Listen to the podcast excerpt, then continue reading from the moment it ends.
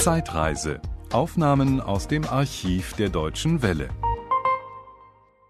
Aufsehen und Lob erntete auf den Filmfestspielen der deutsche Beitrag Tätowierung von Johannes Scharf. Das Drehbuch dieses Films geht zurück auf ein Fernsehtreatment des Schriftstellers Günter Herburger. Auf die Frage, wie der Titel des Films Tätowierung zu verstehen sei, antwortete der Regisseur: Tätowierung hat einen, einen ganz äußeren Vorgang. Die, das, der Film spielt, beginnt im Jugendhof und erzählt die Geschichte eines Jungen, der vom Waisenhaus über die Erziehungsanstalt, über das Jugendgefängnis in den Jugendhof kommt. Also äh, ein Junge, der überhaupt nie etwas anderes als die Kameraderie dieser äh, Ordnung kennengelernt hat. Und in diesem Jugendhof tätowieren sich äh, diese jungen Leute, obwohl es streng verboten ist, mit Vorliebe heimlich, wobei sie gar keine bestimmten Zeichen äh, sich da in die Haut ritzen, sondern einfach die Tätowierung ist ein Protest, eine Protesthandlung gegen die Gesellschaft.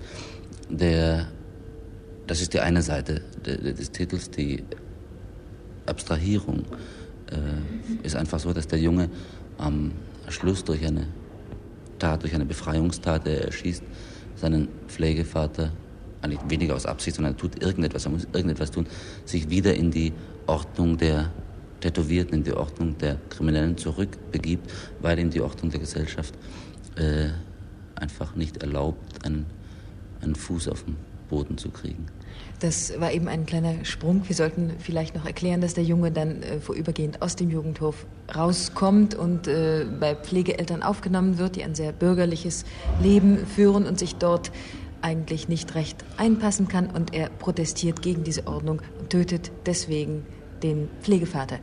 Äh, Deswegen ist nicht ganz exakt. Der, einfach der Witz der ganzen Geschichte ist, ist, dass der Junge mit großen Erwartungen in die Gesellschaft kommt und dass die Gesellschaft sich ihm gegenüber auch scheinbar sehr ordentlich verhält. Das heißt, sie schenkt ihm ein Moped, sie verwöhnt ihn von hinten bis vorne. Wenn er irgendetwas anstellt, wird er sofort wieder in Ordnung gebracht. Selbst als er dann einen Teppich klaut und äh, um einem Mädchen zu imponieren, wird auch das wieder in Ordnung gebracht. Aber die, die Haltung, diese ungeheuer ordentliche Haltung wird von dem Jungen durchschaut weniger bewusst als emotional, äh, als, als eine Absicht. Die Gesellschaft äh, braucht ihn, benützt ihn. Besticht ihn. Ja, nein, besticht ihn eigentlich weniger. Sie, sie, sie benützt ihn einfach, um, äh, um zu dokumentieren, wie wunderbar fun sie funktioniert. Steht dieser Junge in irgendeiner Weise repräsentativ für die Jugend generell heute? Ich weiß es nicht. Das, äh, die Reaktion auf meinen Film hat mir gezeigt, dass zumindest äh, was die Diskussion, die nun sehr heftig und intensiv äh, auf diesen Film hinläuft, die Leute äh, dazu bringt, sich genau diese Frage zu stellen. Und das ist also schon sehr wichtig. Also Aber also ein Film soll ruhig provozieren und eine Diskussion anregen. Ja, ich würde nicht provozieren sagen, sondern ich würde sagen, dass ein Film Folgendes tun soll. Er soll den Zuschauer ganz genau dahin bringen, dass er die Geschichte miterzählt, dass er die Geschichte für sich selber weitererzählt. Und zwar äh, sowohl einzelne Fragmente innerhalb des Filmes als den gesamten Film. Dass man einfach nicht eine Dramaturgie vorgesetzt bekommt, wo man äh, ganz genau den Charakter der verschiedenen Leute erklärt bekommt, wo man ganz genau die, die Situation, in der, in der sie sich befinden, vorgeführt bekommt, wo die Situation sich überhaupt nie verändern kann. Der Gute ist immer gut, der Böse ist immer böse. Das nicht wie, wie das in diesen ganzen bekannten Western-Klischees einfach abläuft. Ich glaube einfach, dass, notwendig, dass es notwendig ist, dass, der, dass das Publikum ganz heftig äh, auf bestimmte Dinge, die der Film anreißt, reagiert. Nun, es hat sehr heftig reagiert und es hat sehr viele Diskussionen gegeben, Herr Scharf, und insbesondere natürlich auch über die Frage, warum haben Sie diesen Film gerade in Berlin gedreht, warum haben Sie ihn an der Mauer gedreht? Steht Berlin in einer gewissen Beziehung auch zu dem Schicksal des jungen Benno?